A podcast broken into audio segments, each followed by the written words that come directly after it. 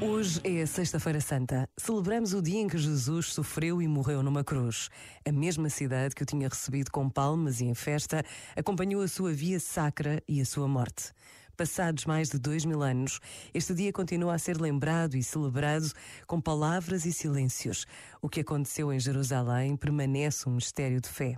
Por vezes, basta a pausa de um minuto para sabermos que viver a Semana Santa com Jesus no centro de cada dia é uma decisão que nos abre a possibilidade do encontro único e transformador. Pensa nisto e boa noite.